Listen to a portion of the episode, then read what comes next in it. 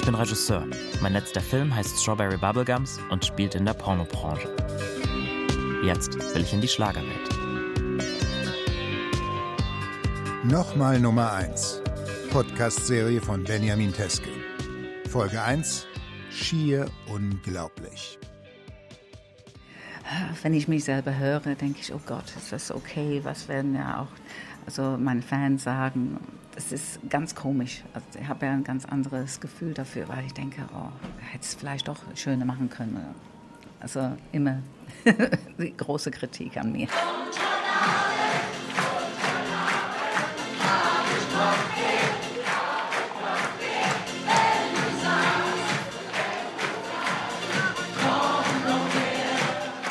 Neben, sagen wir doch mal, äh, Vicky Leandros oder Mary Rose bist du ja auch einer der ganz Großen. Äh, gewesen, sagen wir es hoffentlich immer noch. Denn die Frage, ist der Schlager nun der Deutsche, ist er nun tot oder hat er sich nur ein bisschen sich faul auf die faule Bärenhaut gelegt oder äh, war er immer lebendig oder wie, wie siehst du denn das eigentlich? Also für uns ist das immer so ein bisschen, ähm, so ein bisschen, naja, so nebulös. Was ist eigentlich aus dem deutschen Schlager geworden? Weil wir uns kaum noch kümmern um ihn. Ja, das ist das Problem, weil die Medien so wenig um uns kümmert. Deshalb nee, kommen ja, das, ja, das Publikum muss sich kümmern. Mein erstes Konzert von Irene Shear liegt erst ein paar Wochen zurück. Das war im Pulverfass in Hamburg, Europas größtem Travestietheater. Du musst mit dem richtigen Titel zur richtigen Zeit da sein und die Leute müssen, das muss eingängig sein, die Leute müssen sich angesprochen fühlen, müssen mitsingen wollen, müssen tanzen wollen. Also das Beste ist, wenn du einen Titel hast und du willst dich sofort bewegen. Wenn du das hast, hast du ein Hitpotenzial, aber ob es dann einer wird, das ist von so vielen Zufälligkeiten abhängig, dass äh, da gibt es keine, keine Erfolgsformel. Ich habe ja eine Formel gefunden im Internet. Die werde ich euch dann auch demnächst mal präsentieren. Tatsächlich? eine Formel im Internet für einen Hit? Ja, also die ist natürlich nicht ganz ernst zu nehmen. So. Okay. Es ist mein erstes Treffen mit Irene. Ich bin gespannt. Unter dem Tisch checke ich nochmal die Homepage von ihr. Die Startseite ist relativ bunt. Irenes Name in roter Schreibschrift, in der Mitte das Cover ihres letzten Albums Showtime. Das ist schon ein bisschen älter, von 2015. Man kann Irene buchen. Entweder für Schlager-Events, für Gala-Veranstaltungen und natürlich auch für Solokonzerte oder eine Tournee. Okay, also das heißt, ähm, wenn ich euch einen Hit schreiben möchte, dann muss ich darauf achten, dass ähm, die Leute mitsingen, mitklatschen und ja. mittanzen. Ja, und es muss immer irgendwas zu tun haben mit Sexualität. Also dieses Spannungsgefühl zwischen Mann und Frau, das ist ganz wichtig. Okay, also könnte es auch Liebe sein oder so? Auf jeden Fall. Natürlich. Du, aber, ja, wenn man das, aber mit ja, Augenzwinkern oft. ja. so ein bisschen hm, risqué. das, das ist das, wo du dann eine Chance hast, oder heute Abend habe ich Kopfweh. Irons eigentlich ja größter Hit. Ist ein Spannungsfeld zwischen Mann und Frau. Und wenn du da das Richtige triffst und den richtigen Moment erwischt und das Publikum hört dich und sagt, wow, das ist aber toll, dann hast du die Chance für Hit.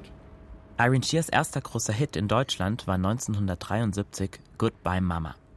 2019 feierte sie ihren 70. Geburtstag. Gerade ist ihr großes Jubiläumsalbum erschienen. Es heißt, ich muss mir nichts mehr beweisen. Also ich sage immer scherzhaft, früher hatte ich einen Fahrer, heute fahre ich Irene. Klaus ist Irenes zweiter Ehemann. Die beiden haben 2010 geheiratet. Und äh, Klaus, hättest du dir gedacht, dass du jetzt hier sitzt und der Manager bist von Irene Shear? Nein, nie im Leben. Nein, ich hatte ja eigentlich einen ganz seriösen Beruf.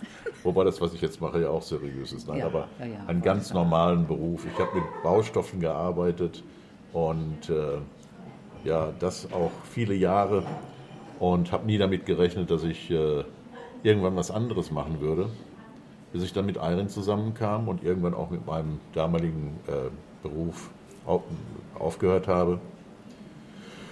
Und so hat sich das ergeben. Äh, ich habe mein Leben lang Marketing und Vertrieb gemacht und dann habe ich irgendwann gesagt, jetzt kümmere ich mich etwas mehr um die Frau, mit der ich zusammenlebe. Und da ist dann natürlich alles Mögliche raus entstanden. Das ist für die Bühne, ja, ich kann es nicht ändern. Manchmal gibt es Probleme. Das ist halt so. Das ist der Vorführeffekt. Kenn ich. Jawohl, so, Schweiß abtupfen, leg mal die CD ein und dann geh mal auf die drei.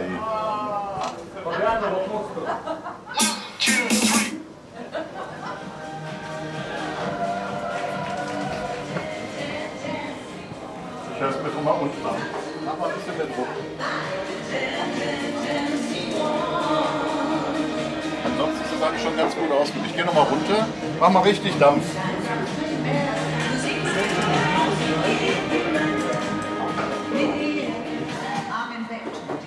Klaus ist kein Techniker, aber er hat gute Ohren. Die zwei, Feuer. Und er ist mir sympathisch. Er erinnert mich an eine Figur aus meinem letzten Film. Irene geht auf die Bühne, ich mache den Rest. das ist so gemein. das klingt ja wirklich, als ob ich nichts mache. Bitte? Klingt, ob ich nichts Nein, das ist doch genug. Nein, das ist Quatsch. Nein, nein. Ich kümmere mich bei Auftritten um die Technik. Also ich bin kein, äh, kein, kein Tontechniker, aber ich bin dann bei dem Techniker, damit der Sound eben entsprechend eingestellt wird, damit äh, Playback und Stimme einigermaßen aufeinander abgestimmt sind, damit die Lautstärke stimmt, weil es, das darf auch nicht zu leise sein. Ähm, und damit die Titel vernünftig abgespielt werden. Also da passieren die wildesten Fehler. Wir haben schon alles erlebt, äh, was Aber das ja. angeht. Und deshalb ist es immer ganz gut, wenn einer bei der Technik ist und Iron ist dann auf der Bühne. Und das ist so der, und vorher bin ich bei ihr Backstage und äh, ja, wenn sie so ihre Vorbereitungen macht für einen Auftritt, dann laufe ich zur Technik und dann geht's los. Denn ich weiß ja nicht, was wirklich nach vorne geht zum Publikum. Ich höre, was auf der Bühne kommt, also durch die Monitoren, und denke, wow, das ist ein super Sound. Und dann im Saal kommt ja was ganz anderes raus. Also wenn es nicht äh, wirklich so abgestimmt worden ist. Und das hat Klaus jetzt so toll im Griff. Und wenn ich erzähle, er weiß ja ganz genau, wann er sagt zu den Tontechniker, so jetzt starte den, den äh, Band ab. Ne?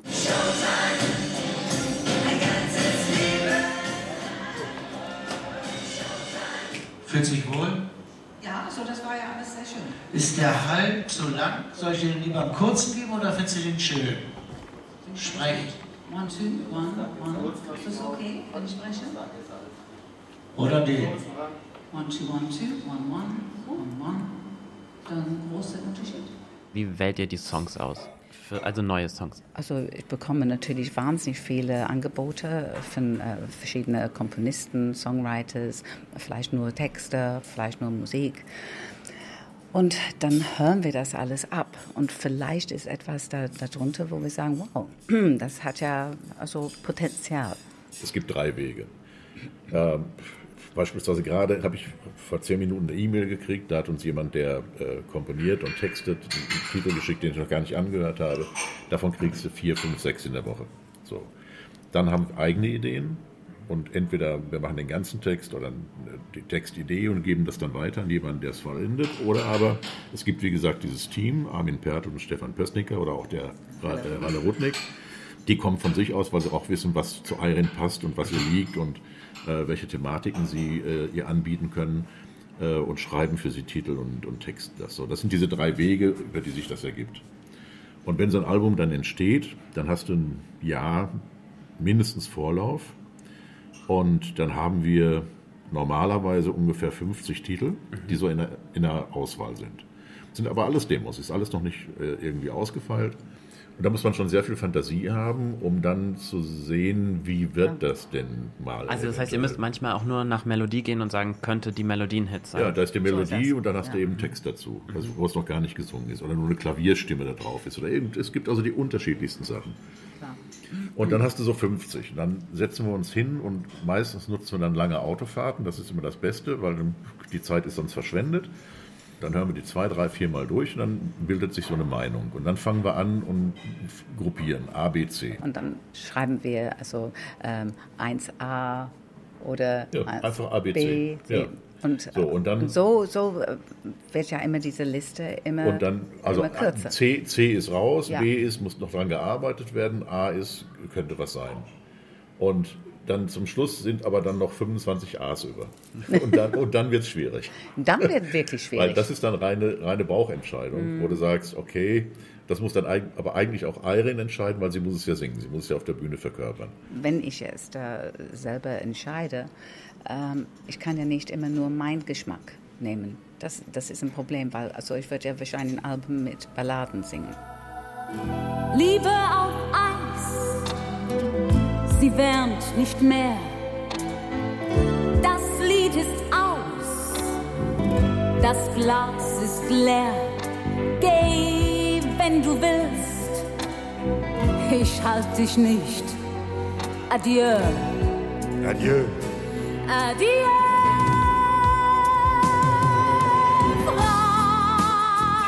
Ich will es sein wie du, will mich befreien wie du, ich will raus aus dem Trotz. Frei, mal das zu tun wie du, was ich nie tat wie du, kein Mädchen mehr, nein, eine Frau, ich selber Ich bin zwar vorbereitet auf das Treffen mit Irene und habe recherchiert, merke aber, dass ich einfach vieles aus der Schlagerwelt nicht weiß. Manche Namen habe ich noch nie im Leben gehört. Ich versuche meine Fragen so zu stellen, dass das nicht auffällt. Was ich auf jeden Fall ganz gut kann, ist ahnungslos sein, aber professionell wirken. Außerdem finde ich auch Anknüpfungspunkte. Der Kampf mit den Schubladen, davon kann ich auch ein Lied singen. Für bestimmte Sachen werde ich gar nicht erst angefragt, weil meine Art Filme zu machen nicht ins Raster passt.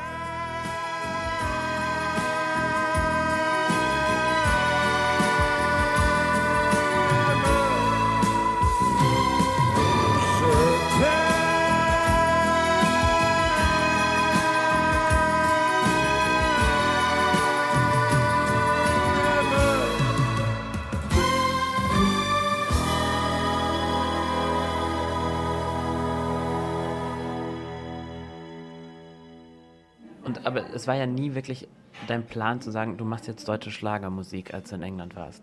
Ich kannte das gar nicht. ich kannte. Nee, davon träumt kein Engländer. Nein, also ich war ja eine leichte Muse, weil ja Popmusik. Aber hast du das dann jemals in Frage gestellt, in die Richtung, in die du dann so, also kann man sagen, reingerutscht bist in die Schlagermusik? Oder ist, ist das einfach so passiert? Oder ist einfach so passiert eigentlich, weil da hatte ich so ein Musical in, in Liverpool mitgespielt und, ähm, und am letzten Abend kam ein Anruf im Theater. Irene, sofort nach München, also das war der Ralf Segel, ich habe einen Hit für dich. Und ich habe das Lied angehört, als ich dann in München war und habe gedacht, naja, okay, also ich weiß es nicht, weil als Engländerin der nicht viel Ahnung von der Schlagerabteilung war, habe ich gedacht, wenn, wenn er meint. und es war ein Hit. Hat dir das schon gefallen? Hat es mir gefallen. Es war ja ähm, also ganz anders von das, was ich auch eigentlich gesungen habe bis dahin. War ich mir nicht sicher, aber ich habe gedacht, also das nehme ich auf. Ich bin jetzt hier und wir haben ja zwei, drei Lieder dann an diesem Abend dann aufgenommen. Es ist wirklich ein äh, Kassenhauer geworden. Alle haben ja plötzlich Goodbye Mama auf der Straße gesungen. Da weißt du, dass du einen Hit hast. Hier bei dir, da fühle ich mich zu Haus.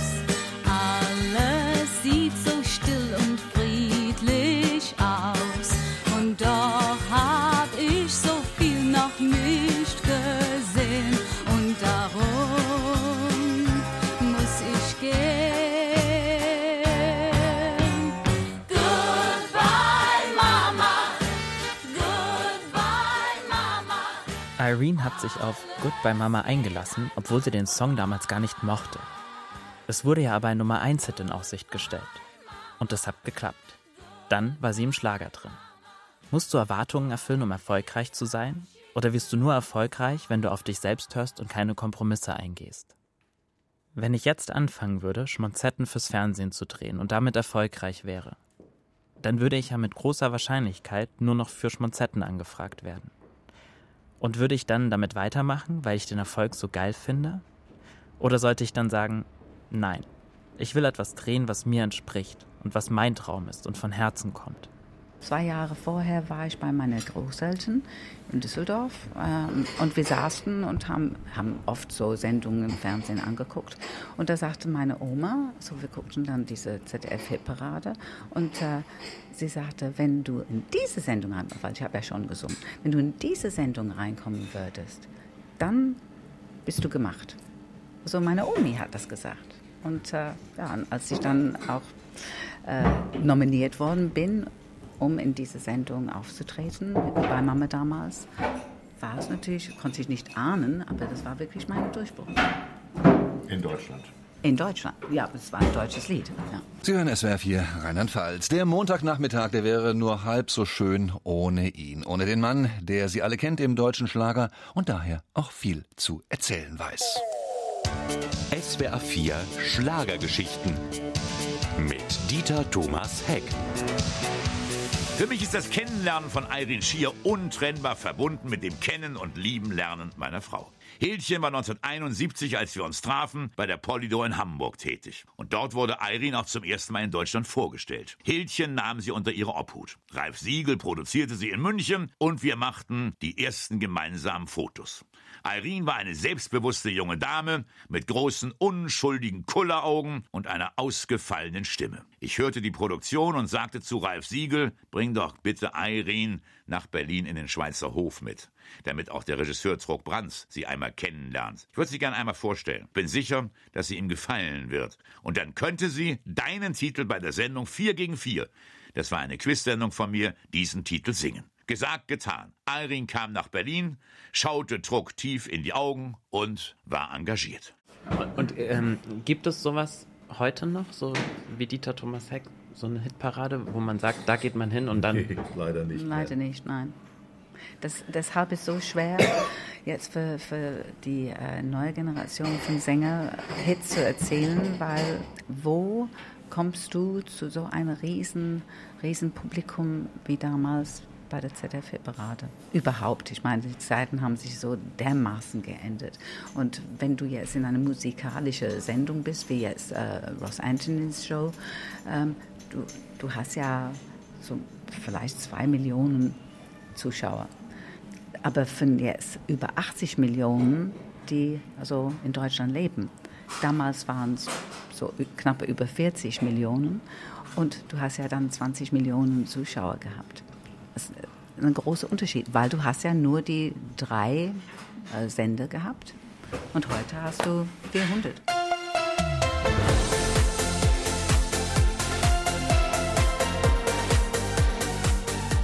Irene Shear ist schon, ist schon Energiebündel. Wenn man das Alter, also die Zahl sieht, das kann man nicht glauben.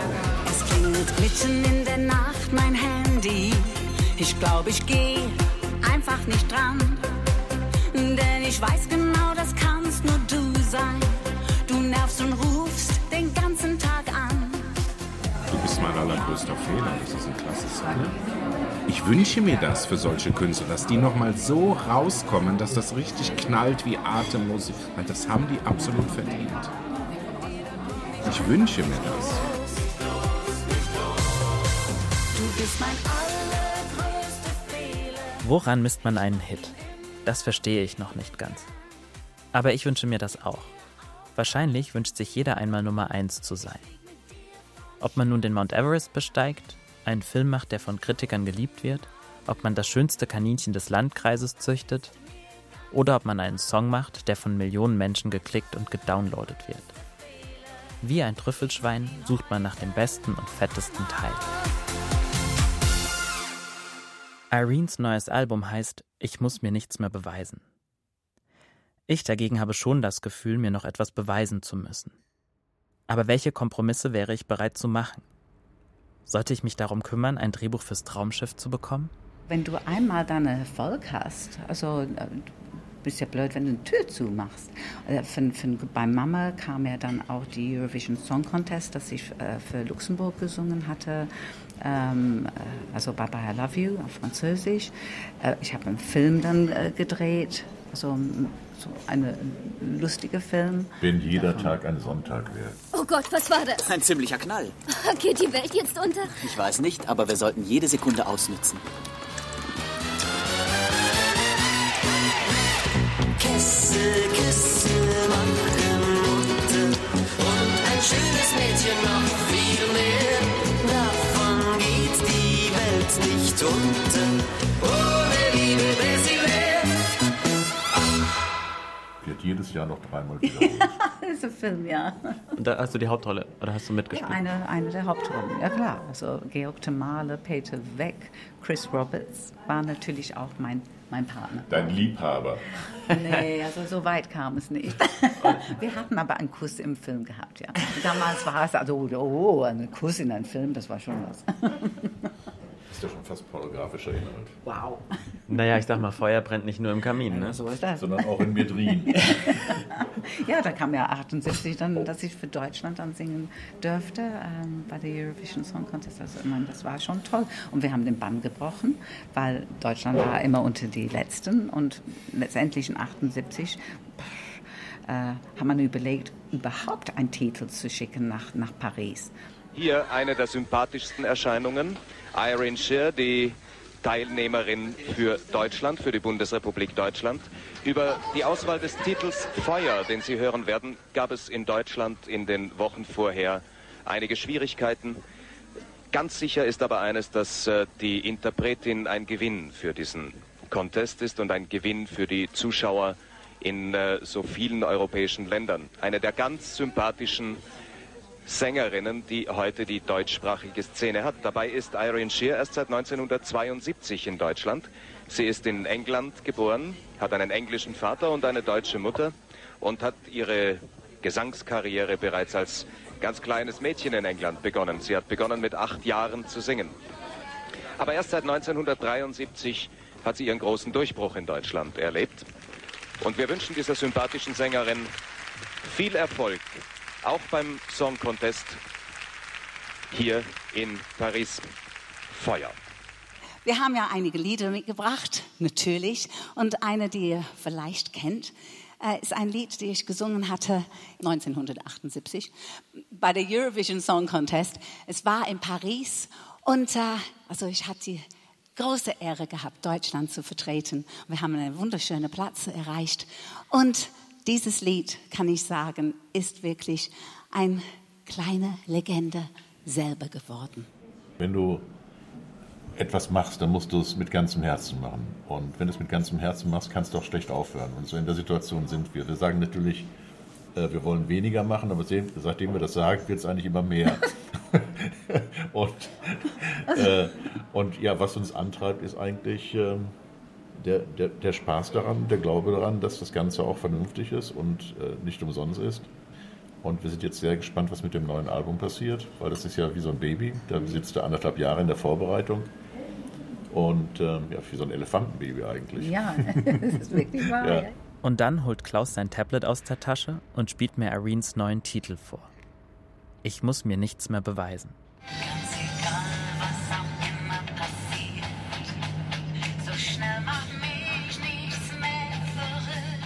Klaus und Irene sitzen vor mir. Sie wirken glücklich, stolz und auch ein bisschen berührt. Vom eigenen Song. Natürlich gibt es ja auch äh, Geschichten, wo man gesagt hat, oh Gott, also, hm, vielleicht hätte man das nicht gemacht äh, oder hätte einen anderen Weg ausgewählt.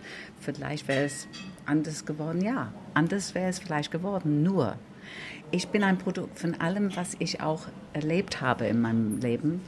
Und guck mal, wo ich bin.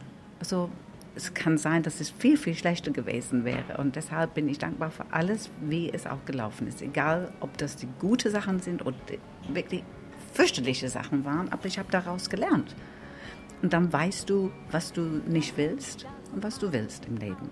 Und also wie mein so Titel äh, auf, auf mein Album heißt, ich muss mir nichts mehr beweisen. Also es, das ist halt so. Irene und Klaus haben noch einen Termin. Sie verabschieden sich. Ich habe endlich Irene getroffen. Irene Shear. Weißt du, Feuer? Feuer brennt nicht nur im Kamin. Feuer brennt auch tief in mir drin. Und Kopfweh. Und heute Abend hab ich Kopfweh.